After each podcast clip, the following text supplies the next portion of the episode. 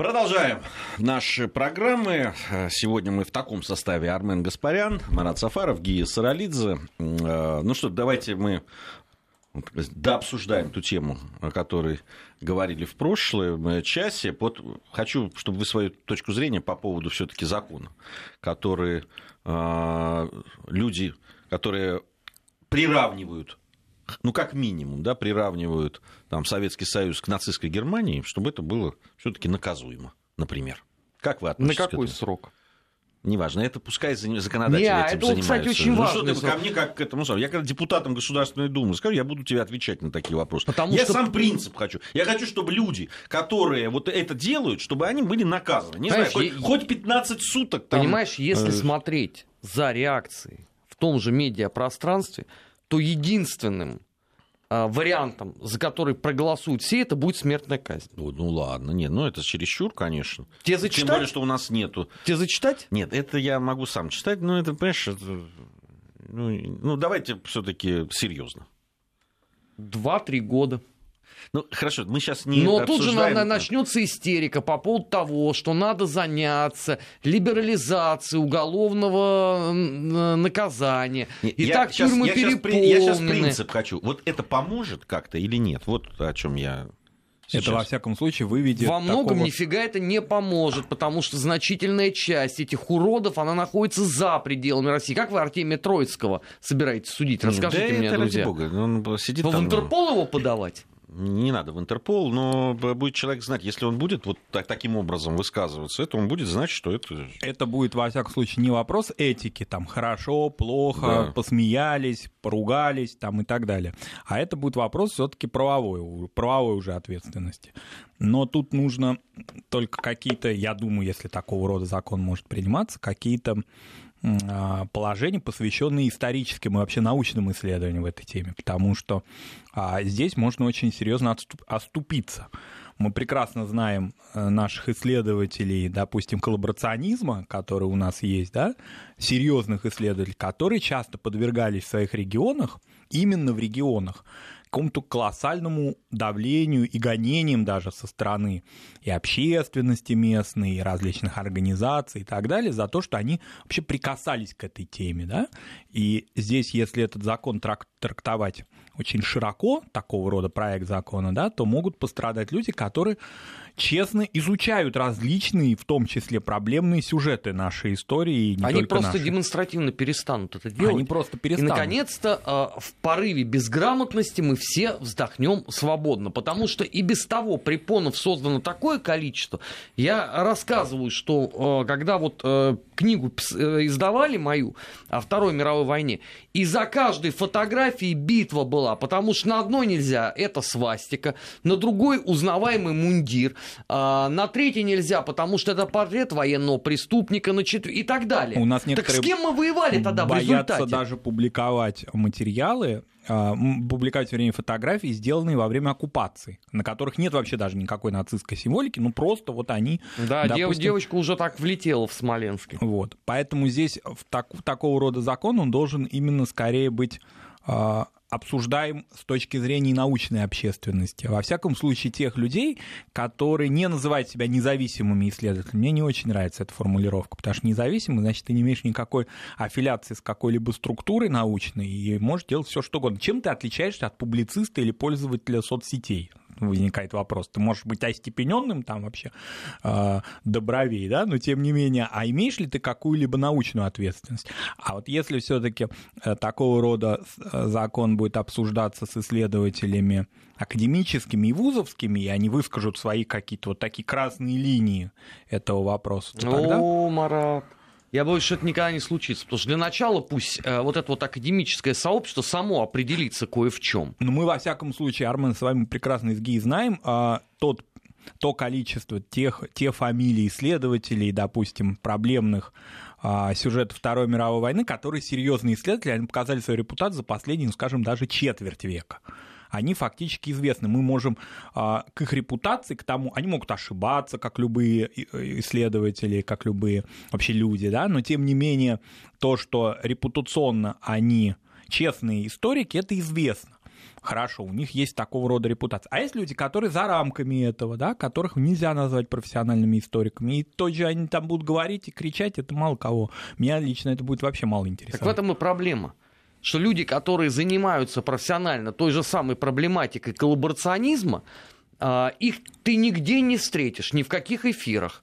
Зато а, в параллельных либеральных средствах массовой информации будет в полной выкладке весь вот этот вот балаган с особым мнением по поводу проблемы коллаборационизма, которые несут совершенно непотребную ахинею, но при этом они же как бы являются выразителями 2% а, субстанции это одной. И у нас все так сделано. У нас э, книгу про Отто Скорцени «Человек с тысячу шрамами» первый раз издавали еще аж на там в 66 году. У меня вот есть самое первое издание этой книги. Рассказываю, как в 2013 году один бдительный придурок решил, что в новом исследовании кандидата исторических наук Константина Константиновича Семенова содержится героизация Отто Скорцени. Давайте-ка мы эту книгу изымем. И только вмешательство федеральных средств массовой информации не допустило до того, чтобы это произошло. И это вовсе не единичный пример. Я могу десятки таких рассказать, начиная с себя и заканчивая совсем уважаемыми коллегами. У нас это постоянная практика. У нас число невменяемых, которые готовы будут запретить что угодно – слишком велико с этой точки Но мы зрения. же научились так или иначе работать с экстремистской литературой, с, а, допустим, псевдорелигиозной экстремистской литературой, с проблемами. Многие положения, которые выносили суды, а, в том числе такой первой инстанции. Не, ну, в конце концов, ну, нельзя ну, ориентироваться на невменяемых. Ну, понимаешь, они всегда были, есть и будут. Понимаешь, и, и из-за этого исходить из Здесь... того, что ну вот у нас есть невменяемые, они будут Здесь там подавать проблема, и Марат, так далее. несколько ну. иная вот все-таки религиозная литература, даже экстремистская, да, это предмет интереса достаточно узкой категории граждан. И там найти специалиста все-таки попроще. Здесь в чем сложность? Как и в Бразилии все разбираются в футболе, у нас абсолютно все знают все подробности по поводу коллаборационизма. Поэтому борются не с бандеровцами, а с этим самым, с бендеровцами из города Бендеры. У нас да, же да. это нормальная практика, к сожалению. Это, кстати, многие люди, я так сначала наивно полагал, что это только пользователи интернета так говорят. У нас Но, некоторые кстати, бывшие депутаты Государственной Думы многие так говорят. пожилые люди, кстати, даже ровесники ветеранов, они так говорят почему-то. Это, кстати, очень интересная тема такая для исследования. Почему так сместилось, да? Бандера вдруг оказался из, из города Бендеры. Так вот, э, это условно Москва, Питер, крупные города, крупные э, научные центры. Там я готов поверить, да, там можно будет проводить экспертизы, там будет набрано э, необходимое число людей, которые вынесут квалифицированную оценку. А как это будет происходить в уездном городе Миндюкино, например? Вот в уездных городах, кстати говоря, с, и с экстремистской литературой там доходило до абсурда, mm-hmm. когда, и я о том же. когда священные писания запрещали на основании того, что, значит, э, кто-то, значит, верный, а кто-то неверный, а давайте мы вообще запретим все священные писания на всякий случай. Так вот и я о том же что если эти люди возьмутся делать, начнется форменный беспредел. Я вас уверяю, они рано или поздно вам запретят маршала Жукова воспоминания. Они и там найдут экстремизм какой-нибудь. Да, или цитаты, допустим, какие-либо, да, из немецких историков или военных деятелей. Ну что, у нас сборники быть... документов, он тоже запрещались, и ничего. И нормально. Сборники документов. Потому что одному бдительному кретину показалось, что есть здесь какое-то нарушение – он не смог определить, какое именно, но зато решение было отштамповано. Не, ну э, здесь вопросы не к бдительному, как ты их называешь, кретинам, а к вопросу тот, кто реагирует на подобные. Ты знаешь, э, э, если э, вот то, что на нас с тобой, допустим, да, как в ведущих э, радиостанции Вести ФМ пишут, если наше руководство будет на все реагировать, мы с тобой давно бы потеряли работу и с волчьим билетом вылетели бы, понимаешь? Потому что кем нас только не называют.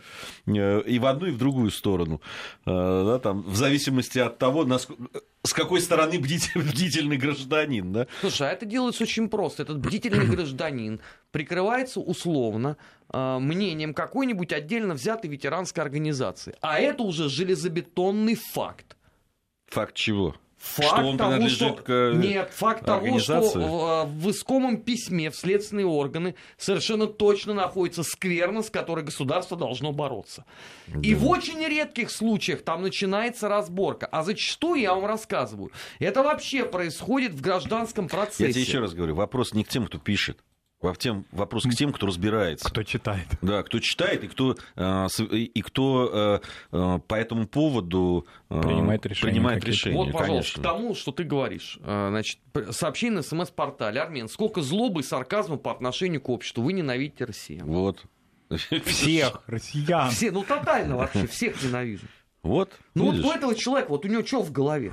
Там Ну, есть хоть он так что-нибудь? услышал. Ну, понимаете, А. вопрос, вот если он напишет это там в виде кляузы. А ты знаешь, что сейчас еще кляузы можно, оказывается, не подписывать. Да. Там можно группа граждан, Нет, это в например. Прибалтике. В Прибалтике. Да у нас, не, у нас точно то, то же самое, та же история. Слушайте, ну, конечно, в Прибалтике меня убил, э, мне Миша Шахназаров рассказал о том, как работает э, языковая вот эта вот полиция. Я не знал об этом. Это просто, это фантастика.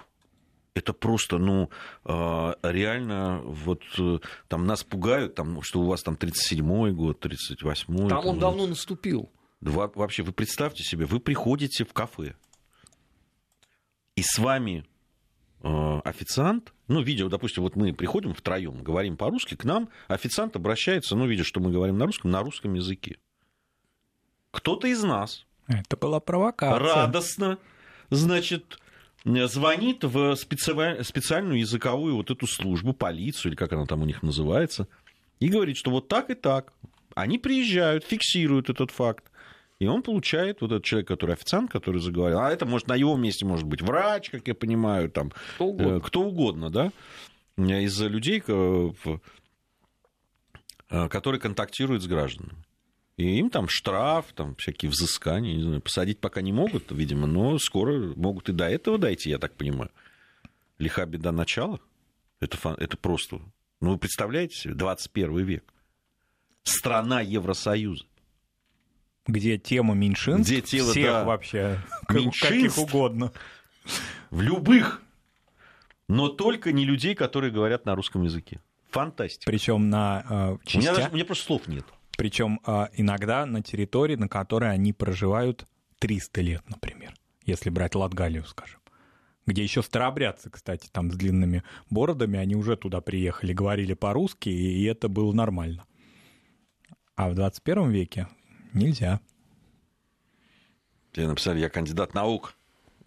Кто-то. Видимо, тот человек, который что-то там не то сказал. В А, этом случае мне горестно за науку. Смотря каких наук. Ну, давайте все-таки к... у нас программа сейчас недельный отчет. А, Давайте посмотрим, помимо а, празднования Великого Дня Победы а, нашего, который мы обсудили и во всех странах, и, и- и с точки зрения там, а, исторической науки, и подходов к истории и так далее. А, Вот последние новости, которые касаются Венесуэлы. А, Вообще любопытно все, что происходит вокруг этой страны. А, На мой-то взгляд, а, я, я небольшой знаток Латинской Америки, э, да, и тех процессов, которые там идут, но, на мой взгляд, конечно, Соединенные Штаты Америки оказались в каком-то очень глупом положении. Они так много, видимо, так уверены были в этом господине Гуайдо, и, и реально думали, то ли э, разведка у них стала плохо работать, и там люди, которые анализируют эти вещи. Хотя вот Венесуэла-то, ну, прямо Ну а действительно были ли под они боком. геи уверенные, скажем, в арабской весне?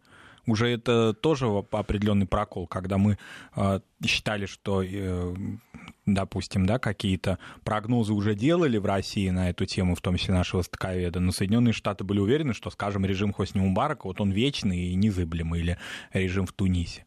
Так что это, в общем, уже другой регион, и даже удивительно, что вроде, да, вот у нас многие латиноамерика... э, латиноамериканисты говорят о том, что возвращается Америка к доктрине Монро, и некоторые говорят, да и слава богу, пусть она только Они, ориентируется они- на свой... они очень странно сейчас трактуют эту доктрину Монро.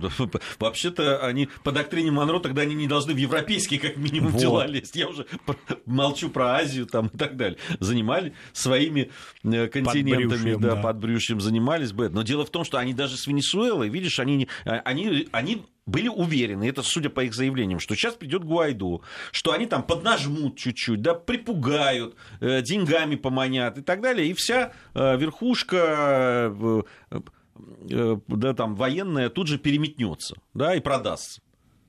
То ли денег пожалели, то ли в чем-то просчитались.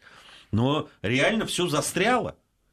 Ни туда, ни сюда. Был бы, на мой взгляд, был бы по, э, решительней Мадуро, да, если бы там был Чавес, то совсем другая сейчас ситуация была бы вообще. Уже не было бы никакого Гуайдо. Ну, как минимум, на территории. Не знаю, в живых еще остался бы или нет. Понимаешь, а, а, а Мадуро все-таки еще там терпит, все-таки чего-то опасается. Но с другой стороны, совершенно очевидно, что ну вот э, э сейчас вот эти все заявления Гуайдо, что он готов э, да, принять власть, которую ему дадут там вмешательство военное Соединенных Штатов Америки, он не учитывает одного. Соединенные Штаты Америки вообще не хотят воевать, особенно своими солдатами. Они вот, вот совсем не хотят этого. А еще, не дай бог, там начнут стрелять. Даже несмотря на то, что Гуайдо так похож на лауреат Нобелевской премии мира Барака Обаму. Похож. Ну, Но ну, не Обама. Ну, не Обама. Ну, ты не орел, да. Ну, там не, не, непонятно, как бы Обама себя в этой ситуации повел. Вот. Э, ну, вот э, характерный, э, вот сейчас инцидент, он был прямо сегодня, если не ошибаюсь. Нет, это, нет, это раньше было. Это, по-моему, 8 мая был. Там катер в территориальные воды, катер береговой охраны США вторгся в территориальные воды Венесуэлы. На перехват ему выдвинулся патрульный корабль флота Венесуэлы, и после сеанса радиосвязи вот этот самый катер береговой охраны американцы покинул акваторию Венесуэлы. Ну, вот это вот все, все. Военное вмешательство. Военное вмешательство, да. Вот это просто до мышей как-то все это э, в итоге. Э, удивительная история. Ну, удивительная. До мышей еще долго. Потому что все-таки у этой системы существует э, достаточно большой запас инерции. Но мне просто вот интересно, через э, сколько еще там недель они поймут, что история с Гуайдо ни к чему хорошему. Не, мне кажется, они уже приводит. поняли, просто у них нет плана Б, вот и все. А я вот, знаешь, не верю в том, что нет плана Б. Ну, а какой план бы тогда? Как? А вот ну, это то... я не знаю. Ну, просто а, пометуя о том, а, с каким а, педантизмом американцы подходили вот к этому процессу шатания, я подозреваю, что план Б есть. Только вот в чем он? начать там в долгую играть с Гуайдо, но ситуация просто действительно идиотская совершенно. Его признали Соединенные Штаты Америки. При этом существует Мадуро, а, позиция народа, позиция армии тоже понятна. Дальше что с этим делать? Ну, мы же знаем... Отзывать признание у Гуайдо? Нет, а мы же знаем эти, этот опыт, эту традицию признавать, допустим, каких-то виртуальных польских, литовских президентов, глав правительств а, после Второй мировой войны. Да, но это были правительства в изгнании. Да. А но... они признали ты его как действующим вот здесь президент. сейчас. Я почему и говорю, что здесь должен быть какой-то альтернативный план Б, если эта история не пойдет. Вот через сколько она э, будет заведена. Если бы условно господин Гуайдо э, при первом шухере бы свинтил бы условно в штат Флорида, там бы замечательно сидел бы на пляже, пил бы коктейль и диктовал бы указ номер там 2417 от там э, 19 апреля, все, с ним все понятно. Это модель Польша, Прибалтика, э, если угодно, даже Куба.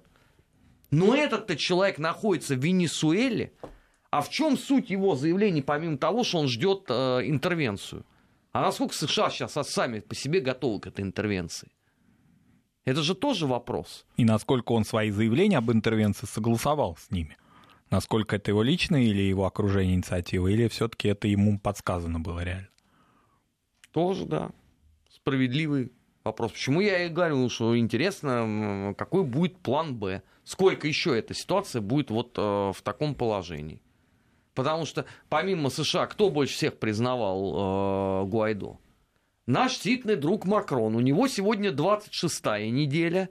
Макроняку Нагеляку, а параллельно он там еще и получил ультиматум от оппозиции. Ой, Ему него... сейчас точно не до Гуайдо. У него там и с Италией проблемы были с Леонардо да Винчи с определением его этническое. Это, кстати, наверное, скорее тема нацвопроса, да? Кто по национальности Леонардо а да Винчи. теперь это интрига? Да, это интрига, и поскольку Леонардо, значит, вроде как с территории современной Италии. Только мне вообще вопрос, а знают ли э, господин Макрон и его оппоненты с итальянской стороны, что в тот период времени Италии как государства не было?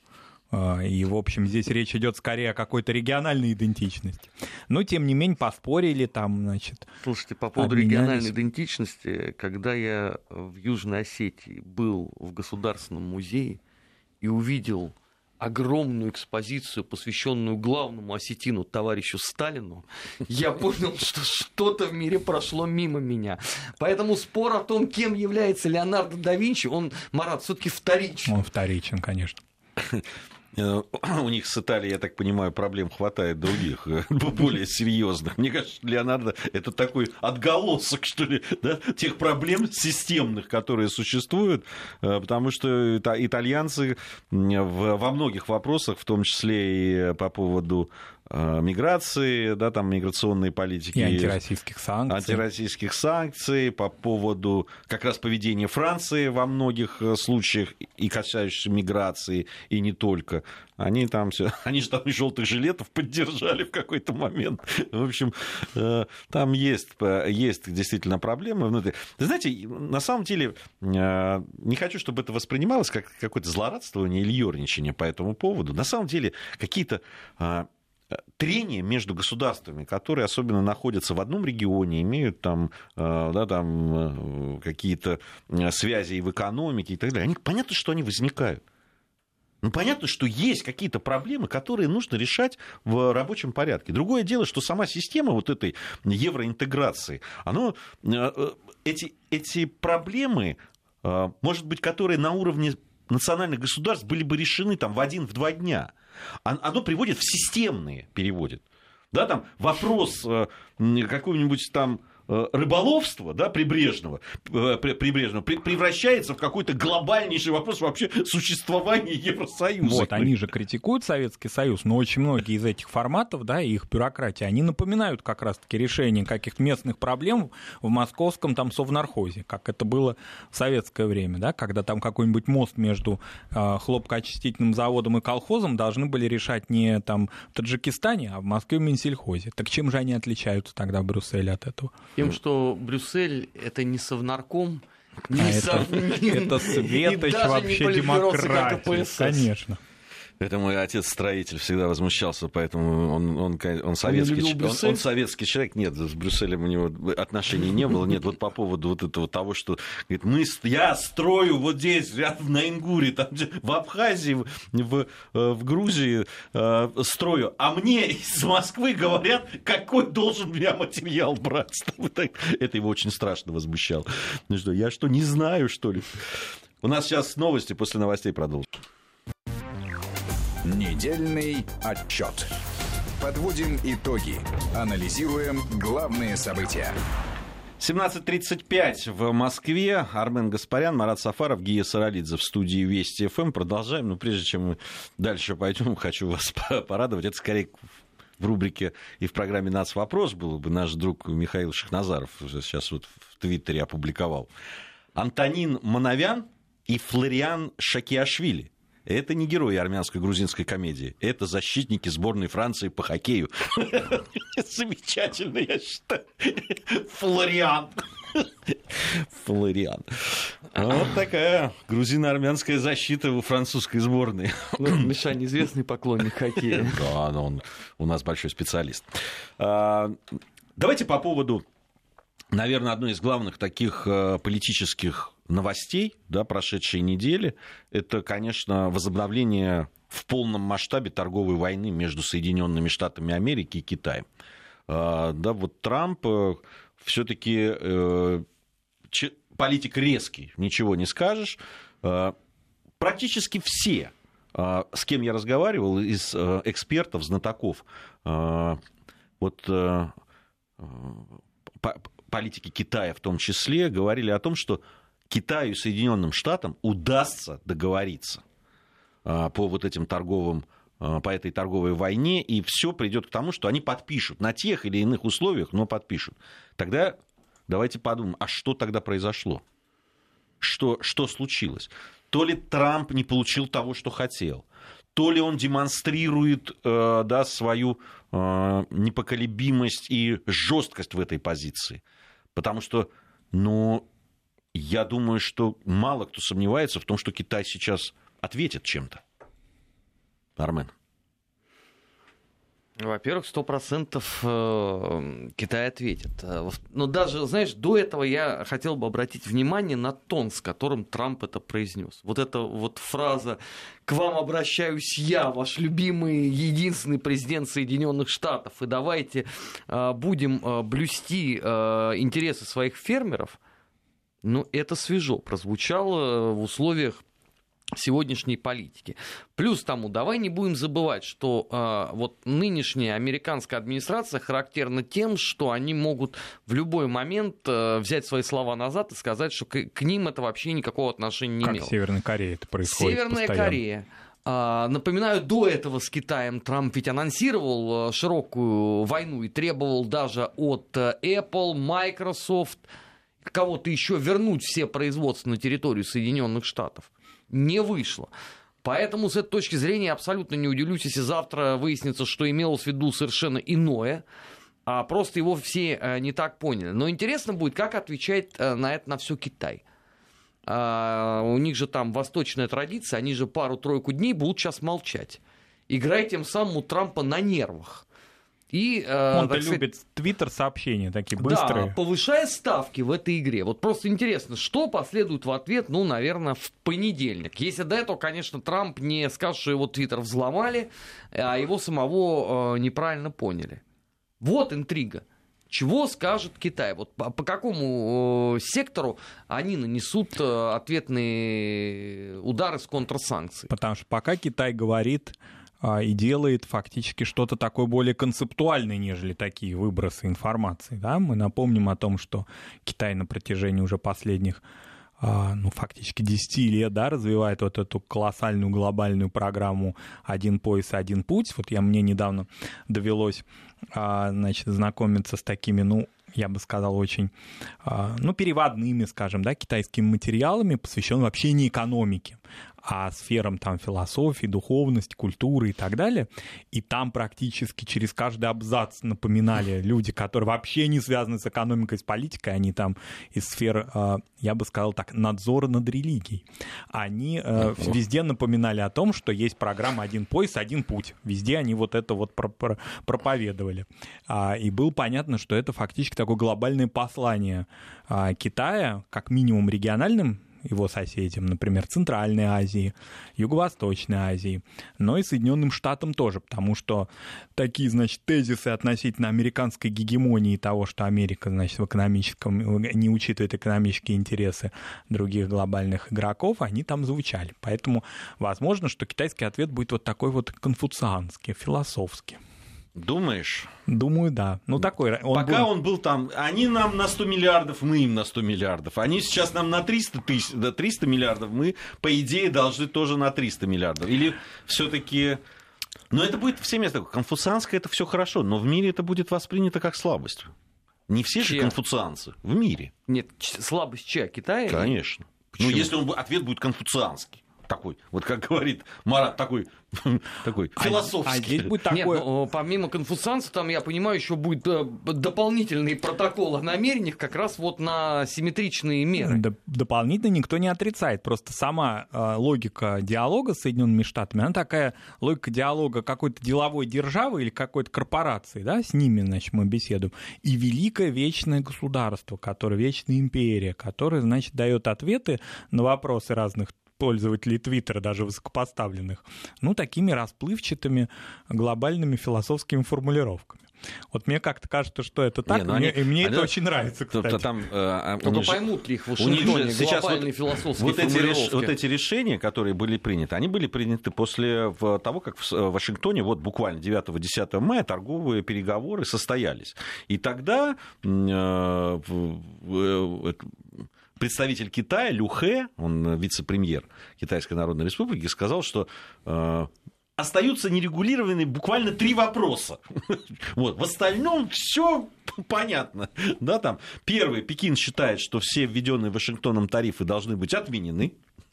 Если стороны сумеют достичь устраивающего их соглашения. Во-вторых, в конце 2018-го э, председатель э, КНР Си Цзяньпинь и президент США Дональд Трамп согласовали предварительный объем закупок американских товаров. Однако с тех пор у них возникли расхождения по этому показателю. Теперь у обоих сторон разные взгляды, и мы считаем, что это очень серьезная проблема. И третьим разногласием он назвал текст итогового э, соглашения, который должен быть сбалансированным, как он сказал, так, чтобы любой стране нужно сохранять свое достоинство. Ну, что, вам не тех пунктов, просто которые ты перечислил, это достаточно для обрыва вообще. Вот в том-то и дело. Когда ты говоришь, у нас все отлично, договорились обо всем, но, в принципе, нам договорились ни о чем. Да. Ну, собственно, да, и это показал. Трамп ну, ну, это, наверное, и есть конфуцианский ответ, о котором говорит Марат. Нет, это, это конфуцианский подход, они он предполагал дальнейшее как бы, сближение. А Трамп сказал нет, Тогда мы, раз нет, значит, мы вводим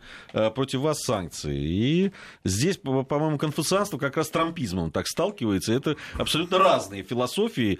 И боюсь, что... Твиттер-трампизм. Да, да, твиттер-трампизм. Э, придется как-то все-таки, с одной стороны, и, и конфуцианский ответ это хорошо. Конкретизировать. Но придется конкретизировать, чтобы его поняли, да. Не, не только, кстати, но, в Соединенных... С этим большие сложности, с тем, чтобы Помпео Болтон, не говоря уже о том, э, люди чуть э, уровнем пониже э, сумели это осознать. Потому что вообще вот сколько часов прошло с момента вот оглашения этих трех пунктов? Ну, там есть четкое понимание вообще, что они означают? Вот к чему это может привести для Соединенных Штатов Америки? Ну, я думаю, что здесь... У меня большие сомнения на этот счет. Очень большие. Тем более, что э, многие вообще ориентируются исключительно на твиттер Трампа а не на какие-то официальные заявления. У него же там Твиттер, это как, я не знаю, там средство массовой информации персональное. Тут как-то уже ушли в тень же эти замечательные девушки-представительницы Госдепартамента, которые нас информировали. Не, они есть, раньше. но они сейчас в Венесуэле все заняты. Все туда. А с Китаем Трамп в одиночку Не, ну это там вообще, это там детские, все эти заявления, они, ну, понятно, что а, а по сравнению с э, Твиттером э, Трампа, они просто жалкое подобие. А, но обратите внимание, практически все, о чем пишет Трамп э, в Твиттере, в той или иной степени, оно потом становится реальной политикой. Вот в чем дело. Только, пожалуй, все его вот эти твиты Только по поводу того, что он, что он наладит хорошие отношения с Россией. Вот это, это никак пока не получается у него. Расходится Твиттер с Ну, так он и материт, а, извините, Белый дом, Госдепартамент и телеканал CNN отдельно. Нет, что они ему не дают, да, да, да. да. Он, он, он, правда, и это действительно, наверное, для простого американца это очень понятно когда он говорит, что иметь хорошие отношения с Россией это лучше, чем иметь плохие. И тут вот, вот правда же не поспоришь с ну этим. да, лучше быть богатым и здоровым, чем ничем и больным. А здесь просто формат э, Твиттера, он именно ему как-то позволяет, поскольку президент явно в Соединенных Штатах не златоуст, да, вот ему вот такого рода емкие рубленые формулировки, вот как будто бы Твиттер вообще для него придуман фактически. Кто знает. Кто знает. Но, э, но интересно, да, здесь очень, мне кажется, интерес, э, хорошее замечание Марата, э, что он именно Твиттер выбрал в качестве вот своего главного орудия, да, такого, своего главного инструмента, где есть ограничения по количеству символов, где все должно быть очень четко, где быстро. удобно. Это, память удобно, да, наверное. И, вот. и самому быть забаненным тоже комфортно. Ну, ну он действительно и, и именно это выбрал в качестве инструмента. Это психологически это, в общем, понятно и интересно. Ну, мне, знаешь, Твиттер тоже нравится сильно больше, чем Фейсбук. Э, и сейчас не делай здесь рекламу, другие. пожалуйста. А я не делаю рекламу, я вот. просто цитирую. Уже ей рекламу сделал президент США глобальную. Да, ну, между по... прочим, знаете, друзья, у премьер-министра России тоже есть твиттер. И есть официальный твиттер э, Кремля. Поэтому здесь что рекламировать? У подавляющего большинства наших камерадов тоже у всех твиттеры. Ну, вот, в конце концов, Мишаня озвучил э, новость про защитников сборной Франции в какой соцсети? Гия Тамазович. Не знаю. Угу. А он сделал это в том же самом Твиттере. А, ну, вот что касается все-таки, да, там э, всегда говорят о том, что и очень часто, и в том числе наши эксперты, а у нас очень хорошие эксперты, господин Маслов одно, чего стоит по поводу Китая, да, и вообще Востока. А, они всегда говорили, что китайцы невероятно сложные переговорщики. Но у меня есть ощущение, что а, для Китая, в общем, Трамп тоже очень неудобен. Если раньше э, им удавалось вот как раз этим своим конфуцианством, да, там все затягивать, да. обволакивать, превращать это все в длинные такие вещи, то Трамп, конечно, очень неудобен. То есть вот он а, да, там они говорили, говорили, все говорили о прогрессе на переговорах, и в том числе и Китай это подогревал. Потом вот это вот э, заявление Китая о том, что он не потерпит язык ультиматума. Потом, значит, э, Трамп, который говорит, что до вечера пятницы 10 мая не договоримся, значит, э, пойдут пошлины на китайские товары, на экспорт будет введен в полном объеме. И, и раз до, до пятницы не договорились, сегодня бабах, и все и, и все запущено. Понимаешь, никаких там э, проволочек, никаких попыток все-таки э, да, ввязаться в эту долгие эти переговоры и идти и, и э, играть по правилам как раз там конфуцианским Китая. Вот нет он. Он всегда там удается ему, не удается, другой вопрос. Но он пытается всегда разговаривать по своим правилам и играть по своим правилам. И это заметно. Что на внутреннем э, э, на, внутреннем, э, вот, внутреннеполитических американских этих делах, что в международных. И, и здесь, мне кажется, когда мы говорим о том, что неудобства там есть, ну да, но мне кажется, что как раз и Китаю тоже сейчас не очень удобно. И это действительно то, что сейчас введено. Ну, ну, действительно, с точки зрения, понимаешь, что удобство переговорного процесса, его очень сложно вести, потому что там в дипломатии есть традиция, а потом Трамп выходит и, и выдает это все открытым текстом в Твиттере. Это нарушение вообще э, всего возможного протокола. Здесь не то что китайцы, здесь кто угодно бы э, взбрыкнул. Ну да, потому что большая часть такого рода решений совершенно очевидно принимается скорее техническими какими-то работниками, да, с представителями профильных министерств, тогда они готовят эту работу как с американской, так и с китайской стороны. Но здесь некое заявление, оно может все дезавуировать, там, годовой какой-то цикл экономических переговоров. Поэтому, конечно, для них это очень сложный переговорщик. Но э, Китай тоже, по-моему, не собирается отстаивать. Там вот сейчас э, многие эксперты замечают о том, что... Отстаивать или уступ... Уступ... отступать? Отступать. Отступать э, вот перед э, как раз введением этих пошлин Китай значительно девальвировал курс, ю, э, курс юаня, и это вот многие восприняли как э, такое начало боевых действий уже. Вот. И вообще многие говорят о том, что сейчас Китай в ответ, скорее всего, свернет закупку американских нефти и газа, вот, и, соответственно, увеличит закупку их где? Правильно. Между прочим, и у Венесуэлы тоже. Вот. Иран здесь, и Россия. Здесь определись, потому что Венесуэла две сейчас, как известно. Есть Венесуэла Гуайдо и Венесуэла Мадуро. Ты знаешь, у меня есть ощущение, что и та, и другая Венесуэла с удовольствием будет продавать нефть Китаю. Вот. Ну и, конечно, и Иран здесь не останется в стороне. Я думаю, что и там Китай что-то мне подсказывает, что он будет нарушать санкционный режим, введенный Соединенными Штатами Америки. Э, Трамп им спуску не даст. Тем более, что он сам пытается Иран иметь Очень серьезные последствия все это будет иметь. Конечно, тут много э, можно что обсуждать. Нужны эксперты. И в данном случае, мне кажется, их, их должно быть, они должны быть разные. И те, которые да, экономически э, будут все в этом деле разбираться, и, с другой стороны, политические вещи, потому что понятно, что здесь экономика и политика будет, конечно, идти рука об руку. Э, совсем недавно мы обсуждали вот здесь у нас в эфире о том, что вот эти все телодвижения Соединенных Штатов Америки по направлению к России, да, там и переговоры Лаврова с Помпео, и звонки, эм, которые инициировал сам президент Соединенных Штатов Америки, и полуторачасовой разговор с президентом России, все это э, суть э, зондирование почвы по поводу России и Китая и возможного их союза против Соединенных Штатов Америки.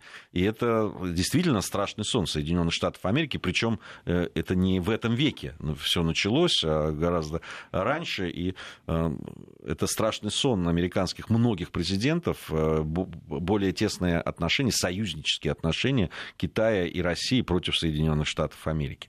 И когда нам говорили, что да что вы, да что вы, экономически все-таки Соединенные Штаты и Китай так зависят друг от друга, и Китай особенно от Соединенных Штатов, что никогда этого не произойдет. И вот э, ну, я не скажу, что это уже произошло, но то, что семимильными шагами в этом направлении двигается, то безусловно. Безусловно. Вот. Так что посмотрим, как будут развиваться события. Обязательно э, будем об этом говорить. Я думаю, что через неделю одна из главных тем нашего обсуждения. Если она не соскочит к тому моменту. Я думаю, что не соскочит. Я думаю, что, ну, во-первых, завтра мы, э, скорее всего, это обсудим. Тоже. Завтра у нас Дмитрий Абзалов. Вот он у нас большой специалист, как раз так эко- экономико-политически и по санкционным войнам, да, вот с ним будет интересно это обсудить, безусловно. А, мы сейчас, многие слушатели думают, почему это мы сейчас не обсуждаем то, что на Украине происходит, по одной простой причине, что буквально через 4 минуты у нас закончится эта программа, и потом скоро начнется другая которая, программа, которая называется «Бывшие», и которая э, как раз посвящена постсоветскому пространству. Алексей Мартынов должен будет появиться у нас в студии, и вот мы с ним-то как раз это все э, обсудим.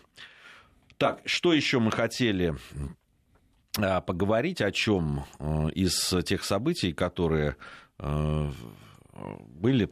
Конечно, продолжается обсуждение, э, которое касается той трагедии, которая в Шереметьево произошла, которую и обсуждение как раз с точки зрения там, технической и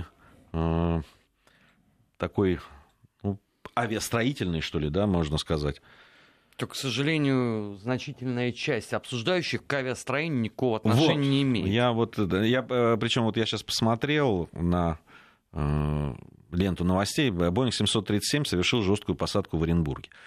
Да, там, э, если посмотреть э, то, что происходит да, там, по авиапроисшествиям, с какими машинами, сколько их бывает и так далее, то в... возникают вопросы как минимум. Почему я вот, правда, не, совершенно не хочу это обсуждать, потому что ну, вообще не являюсь специалистом. Э, мнение многих э, людей, которым мы доверяем, которые э, являются экспертами, это мы уже на нашей радиостанции было очень много, и они свою точку зрения высказали. Конечно, хотелось бы, чтобы на те вопросы, которые ставятся, были даны ответы. Так они будут даны, только это не делается по щелчку пальцев вот. в, в 10 секунд. Потому что то, что сейчас происходит, конечно, в социальных сетях, вообще в медиапространстве, это истерика. Слушай, ну давай честно, она не первая и, к сожалению, она не последняя. У нас истерика — это сфера профессиональной жизни деятельности определенных граждан, которые тебе будут истерить по любому поводу. Вот что сегодня будет новостью номер один, они по этому поводу тебе устроят истерику. Вчера сколько навоза вылили на сборную России по хоккею? Господи, за что? Че это вы расслабились при счете 5-0? Ну, Вас туда зачем отправили? При... Чемпионами мира становиться или позорить нас? Ты посмотри, какой трэш При сделали. счете 5-0, я считаю, можно и расслабиться вообще-то.